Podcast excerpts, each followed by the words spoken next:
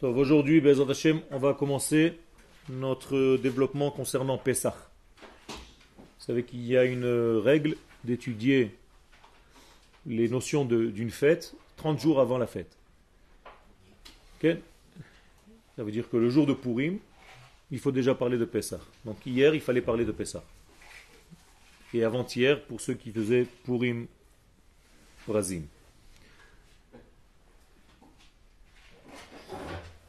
En tout état de cause, de fait, nous développons aujourd'hui notre sujet principal de Pessah, qui est la galoute et la Géoula.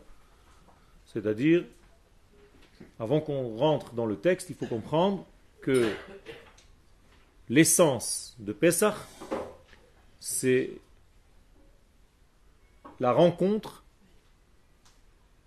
avec notre essence première, la rencontre avec notre identité, le retour vers soi, la prise de conscience de mon identité, de qui je suis, pour pouvoir jouer mon rôle dans le monde. Ça, c'est d'une manière générale tout ce qui concerne Pessah.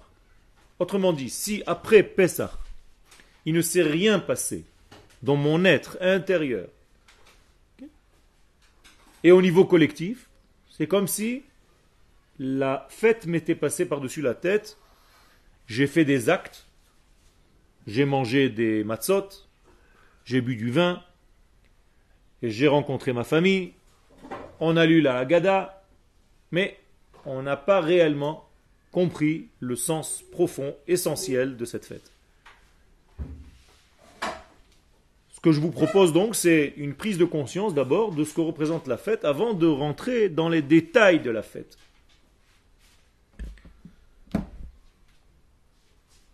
Il faut comprendre que le mot Mitzrayim, qui est en fait un nom de code, est composé des lettres Meitzar Mi. La prison de Mi. Mi, deux lettres en hébreu, même Yud. C'est mon identité. C'est qui je suis. Le qui. La prison du qui? Pas la prison du quoi. La prison de ce que je suis avant de comprendre ce que je fais. Or, le mot mi, qui veut dire qui, comme je viens de l'expliquer, est en valeur numérique 50. Même étant 40, yud étant 10. Mi égale 50. Ça veut dire que j'ai un certain degré de l'ordre du 50 qui est en prison, qui est étouffé, qui n'est pas sorti, qui ne s'est pas révélé. Ça veut dire que mon identité profonde s'appelle 50. Encore un nom de code. Tout est codifié. Maintenant, je vais transformer ces deux lettres, Mem et Yud, en une seule lettre. Nun. Au lieu de 40 plus 10, j'ai pris la lettre qui correspond au chiffre 50. Nun. Ça veut dire que le Nun, c'est en réalité le secret de mon identité la plus profonde. Et si je comprends ce secret, je dévoile ce Nun et je lui donne une direction. Comment est-ce qu'on donne une direction à quelque chose en hébreu? Shama. Là-bas, vers là-bas, va vers là-bas. Shama. Donne une direction à ton Nun, ça devient Nun Shama. Les lettres Neshama. Neshama, qui n'est pas seulement la traduction de l'âme, mais Nun Shama. Là-bas, sache que se cache un Nun. Dans la Neshama se cache le chiffre 50. La Neshama est de l'ordre du 50. Au-delà de la nature de ce monde. La nature de ce monde étant le 7, 7 fois 7, c'est toujours la nature.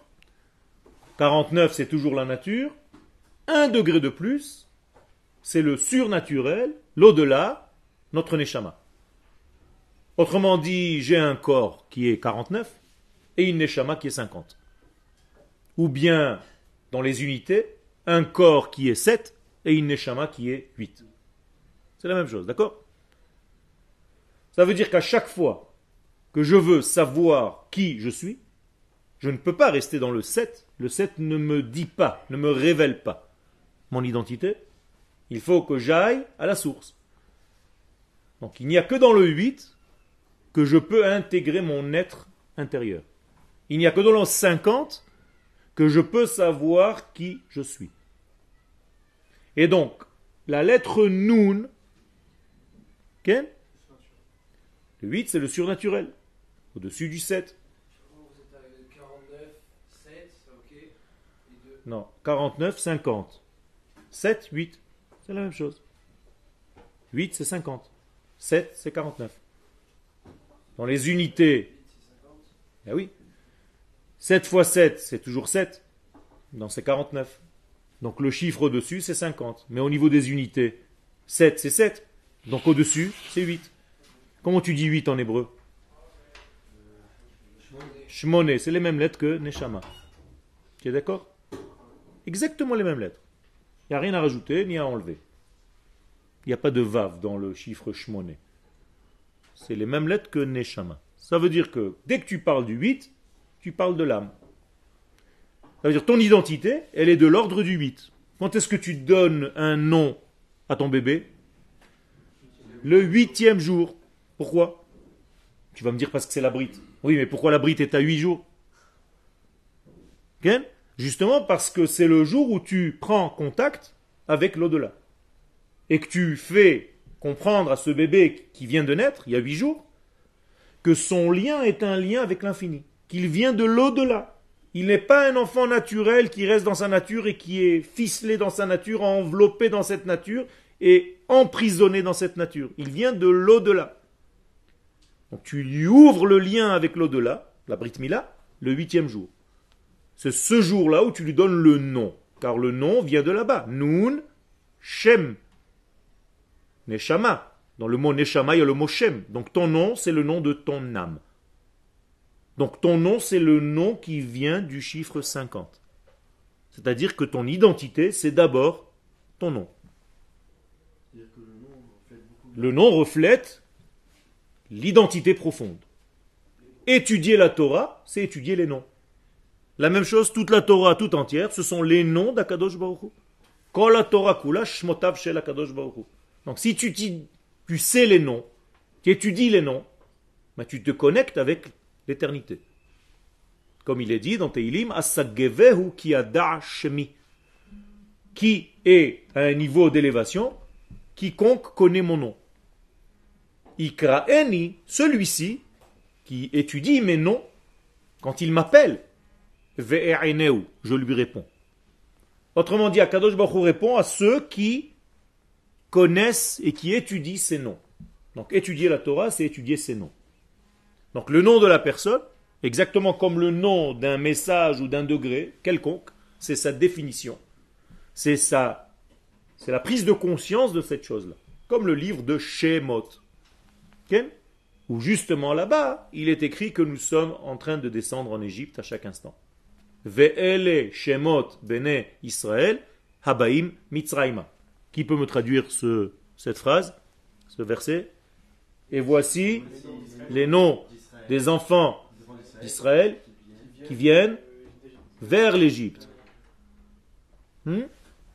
Mitzraïma, c'est une direction. C'est pas les Mitzraïm, c'est Mitzraïma.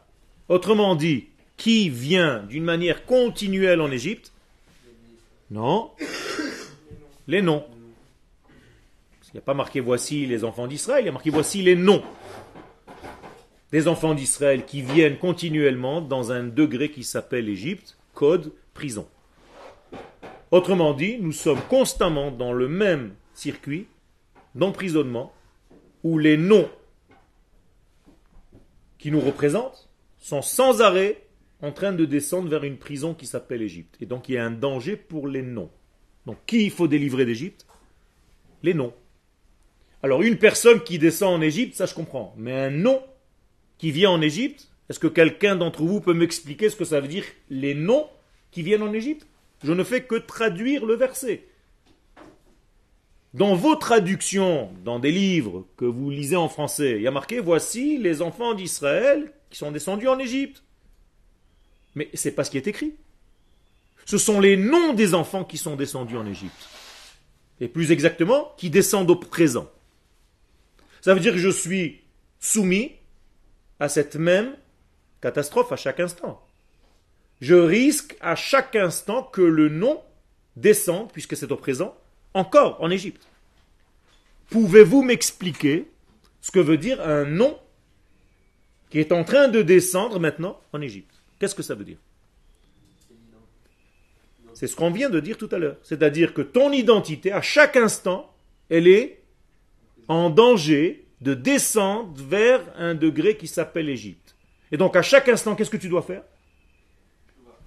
Tu dois tout simplement revenir, tu as raison, c'est une forme de teshuva, de retour pour prendre conscience de ton identité, ne pas la laisser tomber dans cet emprisonnement. Ok?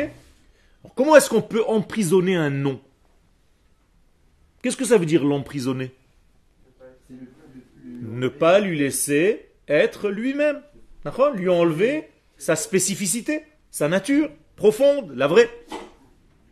Imagine-toi que tu ne vis pas la vie que tu dois vivre. Tu es en prison, dans une vie étrangère à ta propre vie, à ta vraie vie. Vous êtes d'accord? Il y a ici donc un secret, c'est que la sortie d'Égypte n'était pas une fois dans l'histoire, mais elle se renouvelle à chaque instant. Alors pourquoi je fête Pessah à Pessah? Il n'y a qu'à fêter Pessah tous les jours? Mais c'est vrai, tous les jours, je dois rappeler deux fois par jour que je suis sorti d'Égypte. Tout le temps, je suis en train de dire Zecher litiat mitzrayim, Zecher litiat mitzrayim, Zecher litiat mitzrayim. Tu fais un kidou, Shabbat, n'importe quoi, une fête, n'importe quelle fête. À Rosh Hashanah, Zecher litiat mitzrayim. Pourquoi?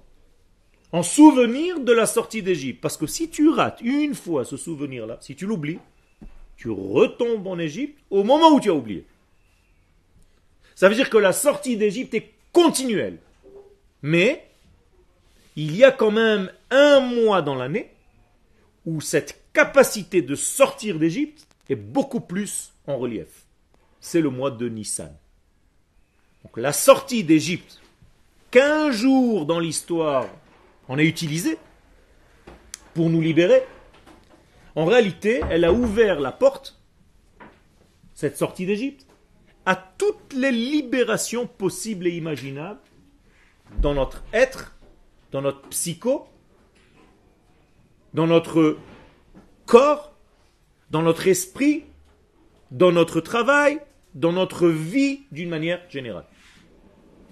Je résume, la sortie d'Égypte est un code qu'Akadosh Baruch nous a donné, il a appelé Yetziat Mitzrayim, c'est un code cosmique qui veut dire Sors de tout ce qui ne te permet pas de vivre selon ce que tu es.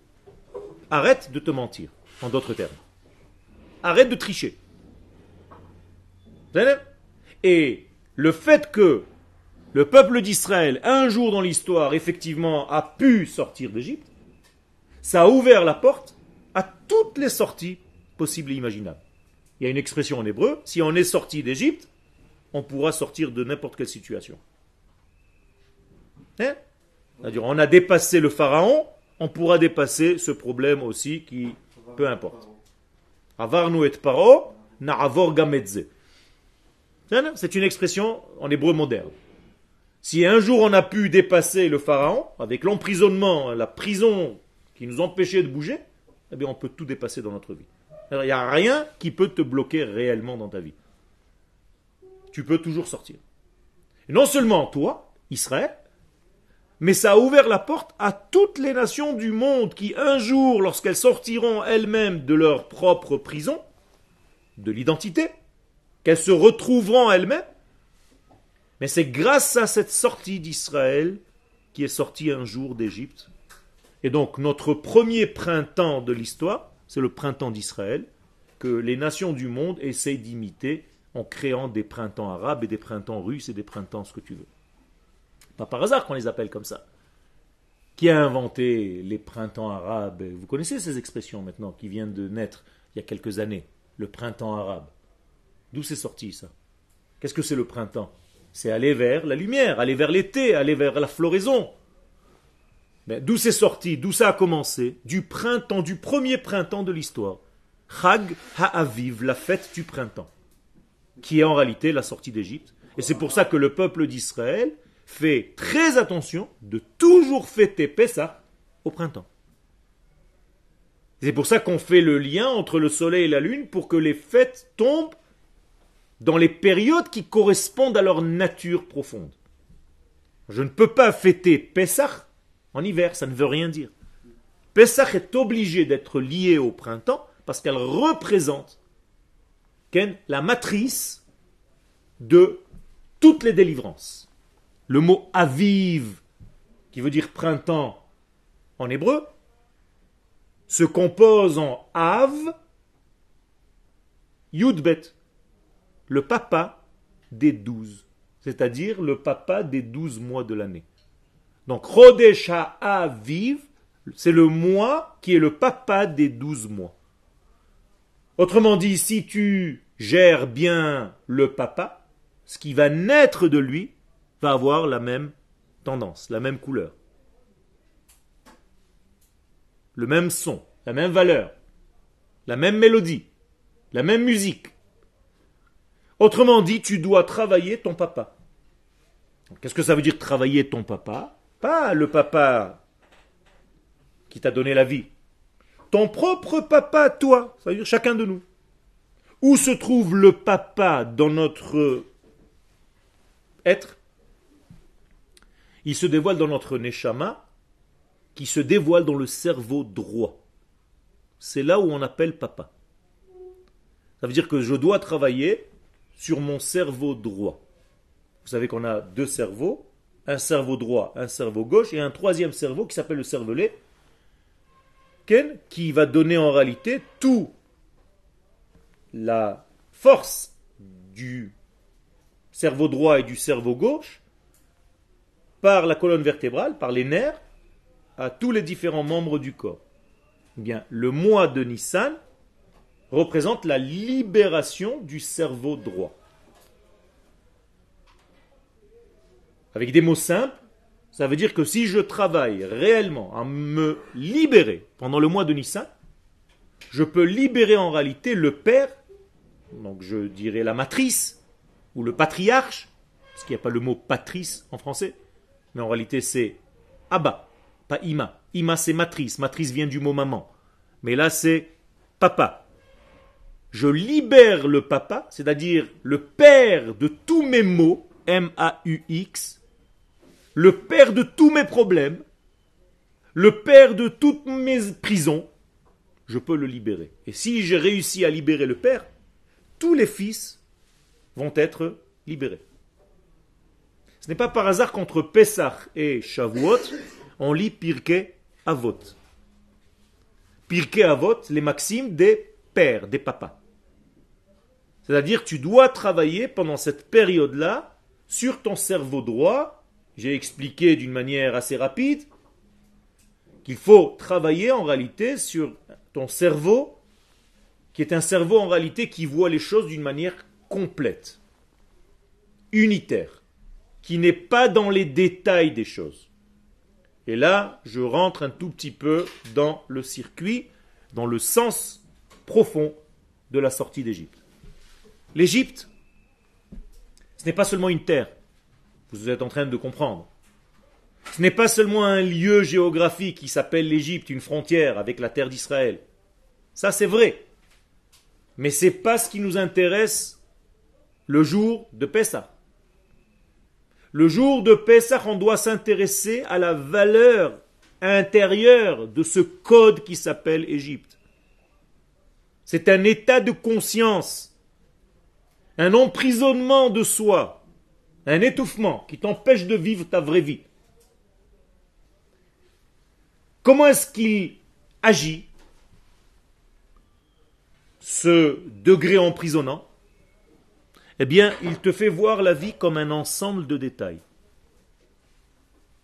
Toute ta vie devient des milliers de puzzles éparpillés, des milliers de lettres éparpillées sur une feuille blanche, sans que tu saches le fond du message.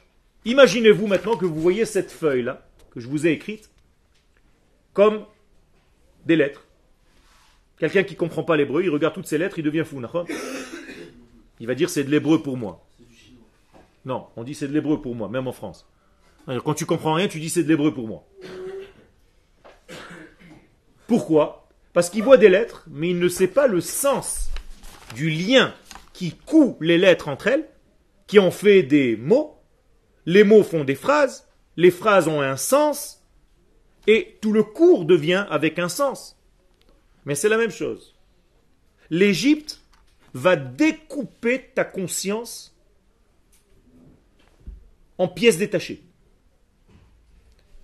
Elle ne va pas te permettre de voir une image globale, elle va te faire peur dans un tourbillon de détails. Ça veut dire que la force ici, c'est une force négative qui va venir te faire peur, t'emprisonner dans les détails. Je vais vous donner un, exemple bien précis. Il va y avoir un petit détail qui va t'embêter, par exemple, ce matin, mais à cause de ce petit détail, tu vas plus rien faire. Parce que ce détail t'a gâché l'image globale de la matinée. Ça, c'est parce que tu ne sais pas vivre réellement dans l'entité. Et ce détail maintenant qui t'a embêté, tu en as fait le tout. Tu l'as tellement gonflé que tu ne vois plus que ce détail-là. Donc il t'a gâché la vue du global. Donc tu es tombé dans la forte du détail. D'accord? En hébreu, chet pratiut. Tu es tombé dans l'individualité, dans l'individualisme. Tu as fait de ton problème une caricature énorme, alors que c'était un tout petit degré que tu devais mettre dans l'ensemble pour voir qu'il n'est pas grand-chose. Il faut juste le gérer. Toi, c'est devenu pour toi quelque chose d'énorme qui t'a gâché en réalité toute la journée, peut-être, je ne sais pas moi, toute la semaine. Tu ne sais pas vivre en mettant les choses à leur place. Donc tu as sorti tous les trucs de leur proportion, tu es tombé dans cette panique qu'on appelle Mitzrayim. Quel c'est une recherche de la perfection. De quoi? De voir le détail? Non. De quoi? De voir le tout. Non, justement, on cherche que tout soit euh, bien, et il y a un petit détail qui ne marche pas. Quel ça peut venir aussi d'une recherche de perfection où, lorsque tu vois un petit détail qui ne marche pas, ça t'a gâché le tout. Mais ce n'est pas comme ça que ça doit être. la vie n'est pas comme ça. Tu ne peux pas, à chaque fois que quelque chose ne marche pas bien dans le tout, jeter le tout. Tu dois régler le petit problème en question. Et comment est-ce que tu le règles? En le remettant à sa place dans ce tout. Et là, il reprend sa place. D'accord? Comme un puzzle qui est sorti, tu as fini le puzzle, tu as 3000 pièces, il te manque une pièce, et tu sors, tu es énervé, tu casses tout. Mais c'est la même chose. On te dit, mais mets-la à la place. Non, elle me manque. C'est une pièce qui me manque, je ne vois plus que ça, ça m'a gâché tout mon puzzle et je le casse. Ça vous fait rire. Mais en réalité, c'est exactement la même chose. Il y a des gens qui vivent comme ça. Donc c'est ou tout, ou rien. Ou blanc, ou noir. Ça, c'est infantile. Ça veut dire que tu es dans un degré qui n'est pas normal. La vie, c'est pas du blanc et du noir. Il y a beaucoup de couleurs, beaucoup de nuances au milieu.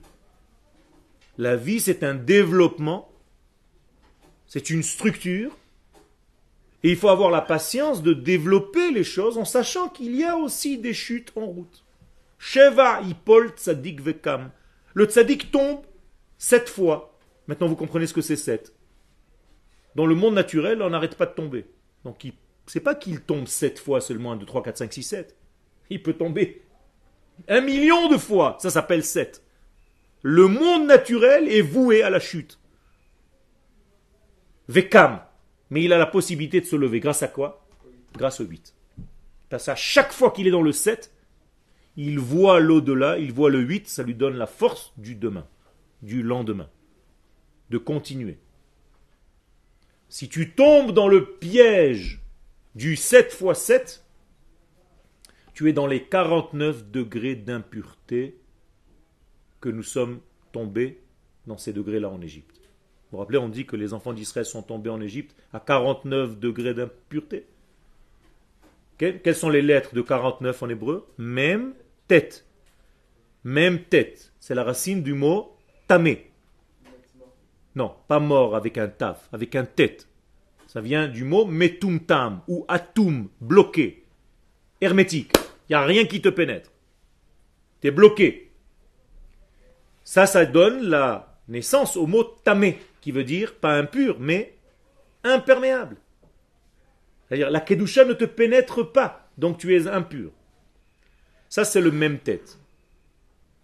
Donc tu dois sortir, délier ce nœud-là pour sortir d'Égypte. Donc, maintenant, j'espère que vous allez me répondre immédiatement. Grâce à quel chiffre on sort d'Égypte? 50. il y a fait Combien de fois dans toute la Torah est mentionné la sortie d'Égypte? 50 fois. Pas une de plus, ni une de moins. Pourquoi? Il faut sortir, il faut dévoiler le chiffre 50 pour s'en sortir. Ce chiffre 50, il a un nom. On l'appelle Alma Dechiru dans le Zohar. Le monde de la liberté. Le monde de la libération. D'ailleurs, à quel moment on se libère en étant esclave? La cinquantième année, quand il y avait des esclaves dans le peuple d'Israël, ils devaient sortir à la cinquantième année de leur esclavage. Comment est-ce qu'on appelle ce, cette cinquantième année? Le jubilé. De là est né le mot je jubile. Jubilé, en hébreu, yovel. Donc le yovel, c'est la cinquantième porte. C'est le degré ultime qui nous donne la force de pouvoir nous en sortir dans notre vie.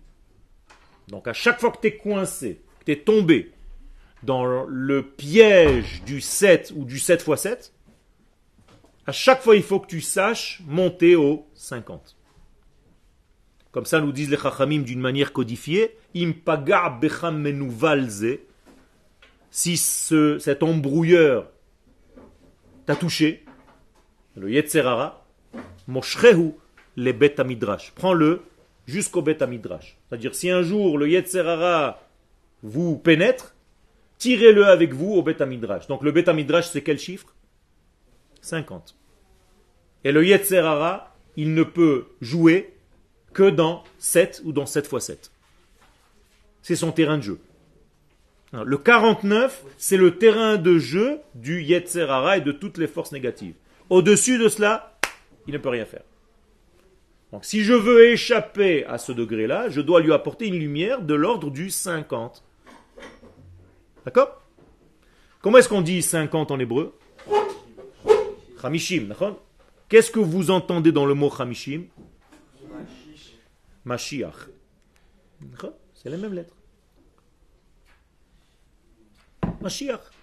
Simcha, Sameach. Chumash, Chamesh. Chamouche. Qu'est-ce que c'est Chamouche en hébreu? Armée.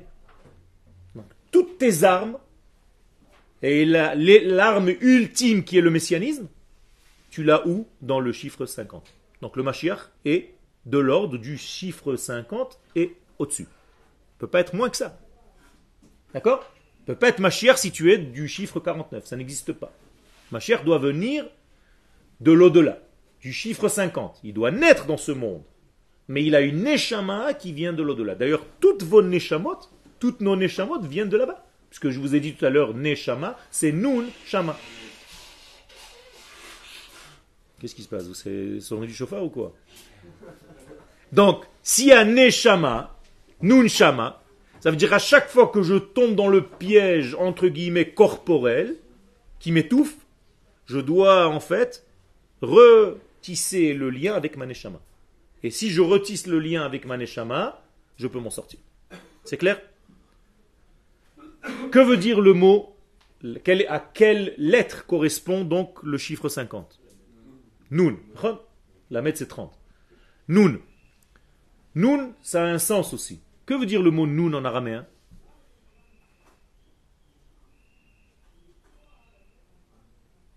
Un poisson. Tamnoun, c'est autre chose, c'est un poulpe. Tamnoun, c'est un poulpe, c'est autre chose. Noun, une pieuvre. Noun, c'est un poisson.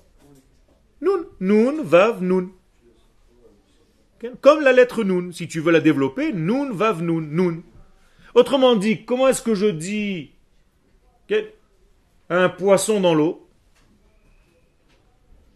Noun bamay, noun bayam.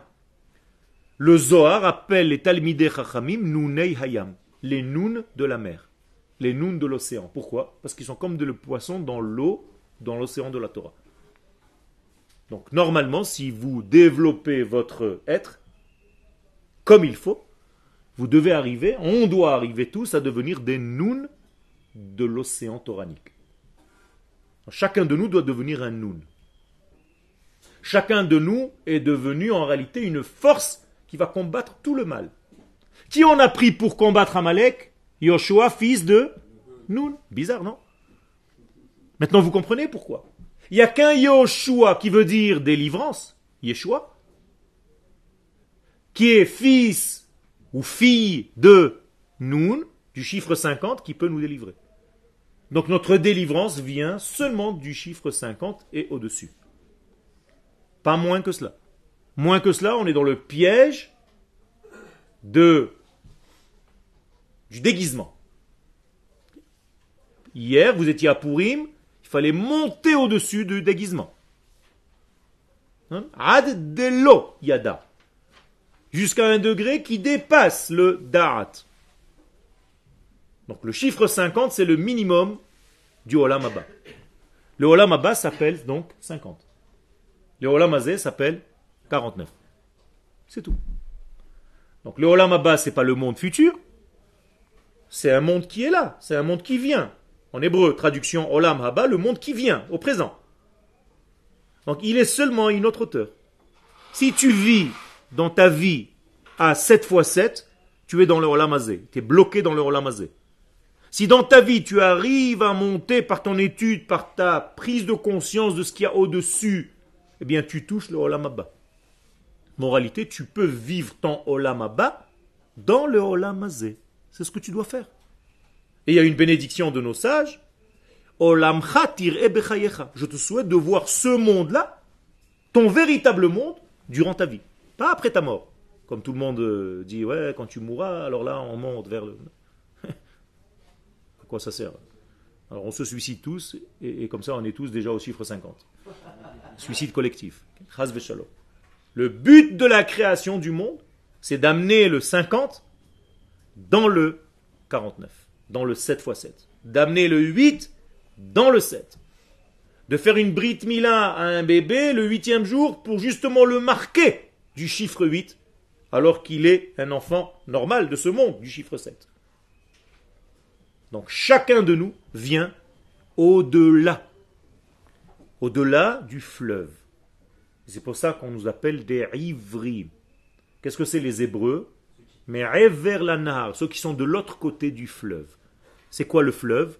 C'est le 7 x 7. L'autre côté du fleuve, c'est le chiffre 50.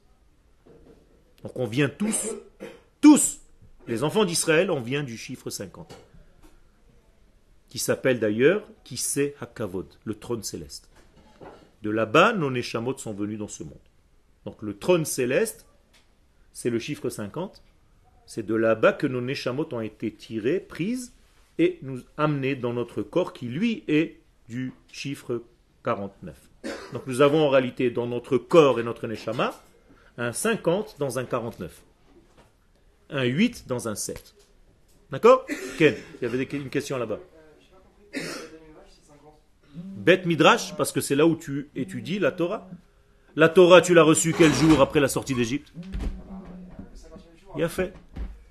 Quand est-ce qu'on a reçu la Torah? Le cinquantième jour? Maintenant, tu comprends pourquoi? Est-ce que tu peux étudier une Torah qui vient du 49 Non, c'est une Torah humaine. Tu tournes autour de ta propre queue. Mais la Torah qui nous vient du chiffre 50, maintenant vous comprenez pourquoi? Parce qu'elle nous vient d'un monde qui est de l'au-delà, au-delà du fleuve. Donc 50 jours après la sortie d'Égypte, on reçoit la Torah. Ça veut dire qu'il faut s'éloigner suffisamment de l'Égypte pour recevoir la Torah. Donc il faut s'éloigner suffisamment de la prison de notre identité pour entrevoir notre véritable nature qui est la Torah. Donc moralité, tant que tu ne t'es pas éloigné de l'Égypte suffisamment, tu ne peux rien recevoir de la Torah. Alors combien vous êtes de votre emprisonnement dans votre vie? Voilà la question qu'il faut se poser. Les enfants d'Israël, eux, ils sont sortis d'Égypte. On nous raconte l'histoire. Ils ont marché pendant 49 jours et le 50e jour, ils ont reçu la Torah. Mais toi, moi, où est-ce que je suis? Vous comprenez? Comment tu veux recevoir une Torah qui est de l'ordre du chiffre 50 alors que tu es coincé dans un système 49 Tous les matins, on dit une bracha, Baruch Hashem, Matir Asurim. Qu'est-ce que ça veut dire Matir Asurim? Qui libère les prisonniers, ceux qui sont tenus avec des liens. Mais c'est de ça qu'on parle. Matir Asurim. Si je ne suis pas libéré de mes liens, je ne peux pas recevoir la Torah parce que je ne suis pas encore un homme libre, je suis encore coincé dans un système de manque de liberté. Donc le manque de liberté, c'est 49. La liberté, c'est 50. Et je vous ai dit tout à l'heure, ça s'appelle le monde de la liberté. Alma de Chirou. Pas se libérer de son identité, libérer son identité. D'accord? Parce que tant que je suis dans le 49, je n'ai pas encore vu mon identité. J'ai l'impression que c'est la mienne, mais en réalité, je suis un déguisement de quelqu'un d'autre je fais un petit peu comme celui-là, je fais un petit peu comme mon je fais un petit peu comme Marabanid, je fais un petit peu comme celui-là. Lui, il m'a bien impressionné, alors je fais un petit peu comme lui. Mais je ne suis pas moi-même. Je suis en réalité 15 ou 20 ou 30 ou 49 déguisements de 49 degrés différents. Et toi? C'est la question qu'Akadosh Baruch pose à Adam Arishon. Ayeka. Quelle est la question? Où en es-tu? Pas où es-tu où es-tu? C'est facile, Akadosh Baruch il sait où tu es. Où en es-tu? C'est toi qui dois savoir. Où est-ce que tu en es dans ta vie? Pas où es-tu Où en es-tu? En d'autres termes, qui es-tu? Est-ce que tu as oublié ton identité pour fauter? Comment est-ce que tu es tombé dans la faute? Ça veut dire qu'en réalité, tu as perdu ton identité. Tu n'es plus toi. Ça veut dire que quand on faute, à chaque instant, au moment où on faute, on n'est pas nous-mêmes. On n'est plus nous-mêmes. Parce que le toi, le vrai, ne peut jamais fauter. Donc la teshuva, en réalité, elle est liée immédiatement au quel chiffre? 50, c'est tout. La teshuva, c'est le chiffre 50. Si vous deviez donner un chiffre à la teshuva, c'est le 50 ou le 8. D'accord? C'est tout. C'est aussi simple que ça. Et toutes les khataim, c'est tombé donc dans le 7, en le déconnectant du 8. En tombant dans le 49, en le déconnectant du 50. C'est clair ce que je suis en train de vous dire? Ok. Pourquoi déjà, si le, le, 7 c'est le naturel et le 8 c'est le surnaturel, alors on appelle le 7 jour le jour du Shabbat, Shabbat Kodesh. Et pourquoi le chiffre, le, le chiffre 8 ça équivaut à la lettre Chet Première question. Dans ta question, tu as déjà posé ta question d'une manière erronée. tu m'as dit comment ça se fait que le Shabbat c'est le septième jour? C'est faux déjà. Le septième jour c'est le septième jour. Il n'y a pas marqué que le septième jour c'est Shabbat. Il y a Yom HaShevi'i, c'est encore un chiffre. Shabbat c'est déjà un nom. Ça veut dire que Shabbat, il a en réalité des chiffres et des lettres. C'est le premier chiffre et lettre de la vie. Il est d'abord un chiffre 7 par rapport aux 6 jours qui lui ont précédé. Mais en réalité, si tu t'arrêtes au chiffre 7, ça veut dire si ton Shabbat c'est le septième, tu n'es pas encore au Shabbat, tu es au septième. Shabbat, c'est déjà un nom. Tu es monté à un autre degré. Quel degré? Le 8. C'est-à-dire le nom Shabbat, c'est plus 7, c'est 8. Alors que le septième jour, c'est le septième jour. Vous comprenez bien? Il y a marqué Yom HaShvi'i. En hébreu, ça c'est Yom HaShvi'i. Shabbat, c'est déjà le 8 qui se cache dans le 7. C'est-à-dire la Neshama qui est dans le 7. Ça, c'est le nom Shabbat. Sinon, c'est un chiffre. La Torah, elle ne te dit pas que Yom HaShvi'i, c'est Shabbat. Le problème, c'est que chez les Français, quand vous faites le Kiddush, vous faites toute cette erreur. Vous dites Ubayom HaShevi'i, Shabbat, Vainafash. Ce qui est faux. Il faut dire Ubayom HaShevi'i, Shabbat, Vainafash. C'est un verbe. On ne te dit pas que le septième jour, c'est le Shabbat. On te dit que le septième jour, il a chômé. Donc tu ne peux pas dire Shabbat, tu dois dire Shabbat, Vainafash. Donc regardez vos sidurim, c'est marqué, mais vous ne faites pas attention. Alors tout le monde dit Ubayom Hashevi Shabbat Vainafash. Et tu es en train de faire des fautes. Et tu es en train de boire du vin du septième jour au lieu de boire du vin du huitième. Alors que tu dois consommer le huitième. Tout en Shabbat peut être sept. Si tu n'as pas découvert le huit qui se cache à l'intérieur de lui. Comprenez ce que je suis en train de vous dire? Shabbat, ça peut être un week-end. C'est la fin du week. Mais c'est pas encore Shabbat. Tu vas dormir, tu vas roupiller, tu vas te reposer, tu vas faire ce que tu veux. Tu vas lire des magazines, tu vas être au lit, tu veux. Mais c'est pas Shabbat. C'est le septième jour. Shabbat n'est pas donné à tout le monde. Shabbat, c'est un degré qu'il faut acquérir, qu'il faut aller un petit peu chercher. Même s'il il descend, il vient. Mais il faut que tu te hisses à ce degré-là pour recevoir le 8 qui se cache dans le 7.